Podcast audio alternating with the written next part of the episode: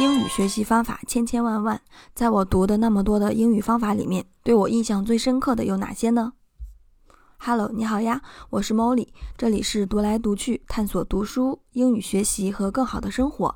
本期的主题是英语学习方法的书籍推荐，那我们先开始吧。首先，第一本是《千万不要学英语》这本书，是我在读大学的时候非常偶偶然在大学图书馆里所发现的。读完之后，我非常认可作者的方法，因为平时我自己也会在网上去读各种分享的英语学习方法，各种各样的，比如说呃考研的也好，出国的也好，各种学习方法。那么这本书的方法呢，虽然听起来可能有那么一点偏激，包括这本书的名字叫“千万别学英语”，但我个人会觉得这个方法是有效的。再后来，在我的英语教学实践中，我也会借鉴这本书里面的部分方法，比如说听力部分。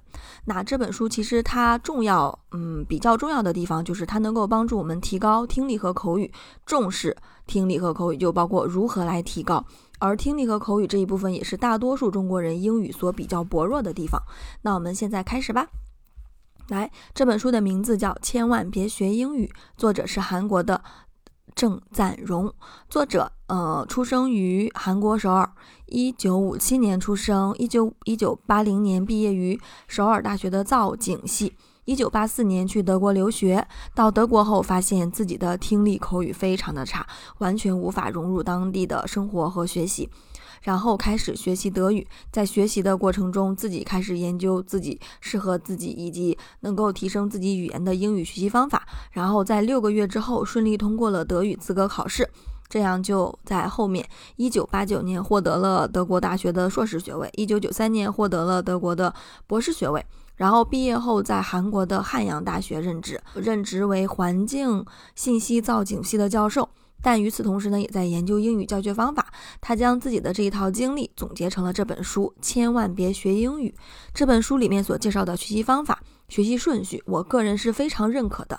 学习顺序，也就是说，首先先打听听力这一关。比如说，当我们还是小孩子的时候，嗯，在我们开口讲话之前，其实我们可能已经默默听大人讲了两年的话、一年的话了。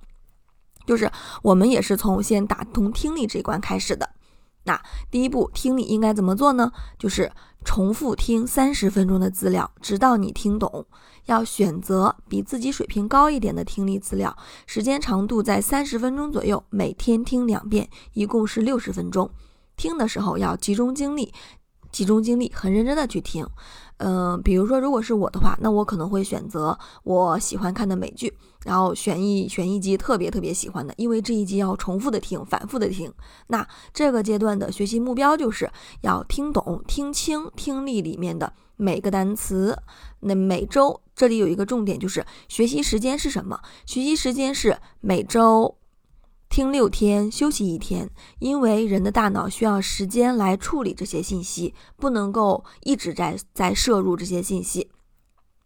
第一步听力的过程大概需要一到两个月。第二步是听写，听写，嗯，听写就是说听写刚才所听的听力资料中的所有内容，听完一句话就按暂停，把刚才听到的写下来，反复听，直到完全听清这句话为止。那么问题来了，听不懂的地方怎么办呢？重复听三到五遍，如果依然听不清，那么不会的单词或者说不清楚的地方，就根据单词的发音把它大致的拼写出来。其实有的时候你会发现，就是你猜的拼写，可能你是能够猜对的。那么就在这个过程中，就强化了音标和字母组合以及呃单词的发音。听写完之后，可以借助英语字幕、英英字典等，确定我们听写过程中不会的单词的拼写是否是否是正确的。当然，知道意思是最好的，如果不知道也没有关系，我们还有下一步。在这个阶段，同样也需要注意，就是每周听六天，休息一天，因为大脑需要休息。接下来第三步就是用英英字典查单词。我们刚才说我们要把所有的听力。资料完全听写下来，那么听写下来之后，下一步做什么呢？就是用英英字典查出来原文和查出来原文中出现的生词。那么，如果是英语的注释中有一些不认识的单词怎么办呢？继续查下去，如果注释的注释又有不认识的单词呢？继续查下去，就这样一个接一个不断的往下查，直到你查都查的呃查到几乎没有生词。那每天大概查一个小时左右，然后暂停，这样大概做一到两个月。查完单词之后，相当于我们大概就梳理了整篇文章是什么意思，以也在这个过程中学了很多新的单词。那第四步就是模仿发音跟读，这时要做的就是听着录音，尽量去模仿听力资料中的发音和语调，从头到尾大声朗读，一定是大声朗读，不要用眼睛去看。那如果你对自己的发音不满意的地方，可以再重新听一遍录音，重新朗读。在这里，我的建议就是，我会建议你去用影子跟读这个方法。我们在之前的播客中也提到，就是。影子跟读就是我们播放着录音，在这个过程中是不需要按暂停的。然后录音在前面读，你在后面读，跟着录音读，大概比录音慢零点五到一秒之间。但是读的时候要尽量的尽你最大的能力、最大的可能、最大的努力去模仿听力的发音和语调。其中这里的发音指的是，比如说。单词的发音、音标、字母的发音，发音要到位。比如说，你的开口的大小、舌头发音位置、音的长短、长短这样这些你这些地方。那语调包括就是声调、降调、重读、弱读等这些地方。朗读大约一个小时之后结束，同样也是一周做六天，休息一天。接下来是第五步，是英语阅读、英语表达。怎么做呢？准备一张最近的英文原版报纸，当然你也可以去看网站，然后从中挑选一篇短的文章，一到两分钟之内能够读完的小文章，然后大声朗读，呃，朗读至你的熟练程度为好像你是新闻主持人那样，没有停顿。第三，复述，就是说。当我们朗读程度达到，即使不看原文也能够记住文章内容程度的时候，我们这个时候把文章绘声绘色的复述出来，就像讲故事一样。第四步，这个过程做完之后，继续挑选第二篇文章，重复上面所讲的方法。接下来五，我们可以尝试多种的文章题材，比如说小说、广告、名人访谈、漫画等，然后按照上述的方法朗读加复述。以上就是这本书里面所提到的英语学习方法，但是呢，这个方法它从头到尾操作下来需要一定的时间，比如说至少是三到四个月。那很少有人能够严格的按照这个方法来完成步骤，因此我的建议就是选择部分有用、容易执行、容易操作的部分，比如说在听力和口语部分，我们是完全可以按照这个系统的方法来学的。就比如说，新拿到一份资料，可以先闭上眼睛，用耳朵去听听文章在讲什么，就在这个过程中来练习自己的听力。接下来是我们的第二本书，第二本书是考拉小屋的英语学习日记。这本书讲述了作者从小学、初中、高中、大学的英语学习方法，还有作者个人的成长轨迹。作者本科是在北京读的，在当嗯，然后在当时比较有名的伊甸园影视做字幕组翻译，这个在十年前左右应该是很有名的。后来是在国内考研，读研后决定出国，于是考托福 GRE，后来是去了华盛顿大学读社会工作专业。作者最近还在更新自己的现状，最近是在美国从业心理咨询师。这本书里面，他讲到了很多非常具体的学习方法。在我的阅读过程中，其实我更多感受到的是。热情、热血，还有我要把英语学好的决心。那这本书令我印象最最最深刻的有几点，比如第一个就是作者是如何背单词的。作者提到他大一的时候开始背单词。我们英语专业大一刚开始的时候，就是我们是要准备专业四级考试，然后大一刚开始，他们组了英语学习小组，老师要求他们背专四的单词，每天背一百个。一周背七百个，然后大家都惊呆了。天哪！我们初中、初中、高中的时候虽然也背单词，但是当时背单词只是一天背十几个左右。那现在一天背一百个，怎么可能背得下来呢？老师说现在是大学了，不是高中，每天就一百个。于是他们就这样执行下来。刚开始的时候会感到非常的不可思议，怎么可能一天背一百多个呢？但是还是硬着头皮背了下来。其实，嗯。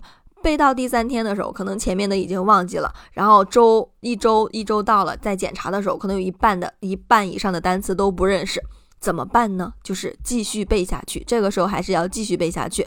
于是他们的方法就是每天上午先把一百个单词背第一遍。午饭之后，小组成员互相检查不熟练的单词，在单词上画圈，并把单词连同中文意思念十遍。这样不断可以帮助自己记忆，也能够帮助小组成员对方加深对这个单词的印象。当时的背诵方法，比如说循环记忆、词根记忆、语境记忆等。语境记忆就是说一定要学会运用这个单词。它里面提到了循环记忆，就是说单词书要背好几遍。作者就标记了，就是每一百个单词都会标记住，标记一下，每背每背一部分，或者说每背一遍。都会在书的封皮上标注所背的遍数和单词的范围，因为一本单词书我们会背好几遍。就比如说，这是第七遍的一到十八页。接下来是背诵 GRE 单词，关键词就是集中、短期、大量、重复。作者尝试了杨鹏的十一天搞定 GRE 单词一本书里面的方法，他是用了十天的时间来把这些单词背下来。他在里面。嗯，他在里面就提到，就是呃，背到第三天、第四天、第五天的时候，真的就是想把书扔了，真的不想再背下去了。但是因为因为自己答应了自己要要把这些单词花十天时间背下来，所以就是嗯，每当真的是太压抑、压力太大的时候，就会冷静一下，出门走一走路，然后等心情心情稳定了，再继续回到书桌前继续来背单词。就这样，真的花十天把所有的 GRE 单词背完了。作者提到自己当时早上七点起床去学校背单词，中午十一点吃饭休息半小时，十二点接着背单词，然后到下午五点去吃饭休息半小时，六点继续背单词，背到晚上十一点回宿舍休息上网，然后十二点睡觉。尤其是到第五天和第八天的时候，每天看二十二三十个单元的单词，翻来翻去还非常非常的厚，并且有些单词背来背去怎么都记不住，有的时候真的很很想把书给扔掉，再也不想要看到书。但是，但是每次想要扔书的时候，就会逼自己去楼下跑一圈，要么出去走一走，换换脑子，冷静下来，再继续回去背。然后最后一次浏览全书的时候，差不多能够记住，能够记住百分之九十五。的单词，作者说这本书来来回回一共背了很多遍。比如说第二十四单元之前的单词大概背了十五遍，记忆是最牢固的。那从二十五到四十一单元大概背了九遍，不是特别牢固。那最后的十个单元是新添的单词，只背了四遍，是最不牢固的。那全书最。背的最不牢固的单词，后来会再全部重新抄到一张新的纸上，正面是英文单词，背面是该单词对应的中文意思。然后接下来的一周，再把这些呃记忆最不牢固的单词逐个给攻破。作者还提到了当时在看那部电影《风雨哈佛路》，提到了那部电影带给自己的激励。《风雨哈佛路》的主角，他的妈妈在吸毒酗酒，然后半疯的爸爸生活在收容所，父母二人都得了艾滋病。后来母亲死了，爸爸根本就不管他。作者说：“我最佩服的人，就是像 Liz 那样有自己的目标，并一直向目标不断前行的人们。不管身边的人怎么看待他们，嘲笑他们，鄙视他们，不管周边的环境多么恶劣，他们从来都不在乎。”因为这些和他们所朝着的目标前行是没有关系的，他们只是专注着努力做自己该做的事情，过着简单的生活。无论怎样，从来不放弃梦想和希望。作者在书里面还提到了如何利用碎片化的时间来学习英语。他会分析自己所有的时间，其中有哪些时间段用来休息，哪些时间用来学习，然后开始执行。比如说，在刷手机的时候，留出部分时间来阅读一些短小精悍的英语英语短文；在看明星八卦的时候，每天在看手机上只看一篇英语文章，可以是任意题材、任意出处，只要作者的母语是英语，那就认真阅读，每天只读一篇。第二是在打扫卫生的时候练习听力，每天看一集美剧，这个时候选择。选择重看之前看过的美剧，可以边打扫卫生一边认真的去听里面的每一句台词。听不懂的地方就暂停下来，反复的琢磨。如果琢磨不出来，那就参考一下英语字幕，然后把这个英语字幕反复听几遍，加深这些发音在脑海里的印象。第三是在交通路上等待和乘坐公交、地铁的时候去背单词。作者说，刚来到美国的时候，发现以前背的单词都是过于学术化的单词，而很多生活化的单词都不太认识，于是就随手记录工作、生活、学习中所见到的不认识的单词，比如说阅读英文文章、听美剧，在学校上课过程中遇到的任何不会的单词或短语，都会随随手记录在一个小本子上。这个小本子会随身携带，在等车或者坐车的时候，就会随手翻一翻。这时不要强求自己一定要去背会它，只是多翻几遍。最初只是每天，嗯，看五个单词。所以就是我们总结一下，就是一定要制定非常非常容易完成的任务，这样完成起来根本就没有什么难度，就会按时完成。那么任务完成后呢，我们会感到欣喜若狂，也可以来定期奖励自己。作者表示，自己就这样这样实行起来之后，逐渐的就意识到了碎片化的时间对于英语学习的重要性。这样一来，英语学习的动力也变得越来越强了。好了，以上就是今天的所有内容，希望会对你有所启发。感谢你的收听，拜拜。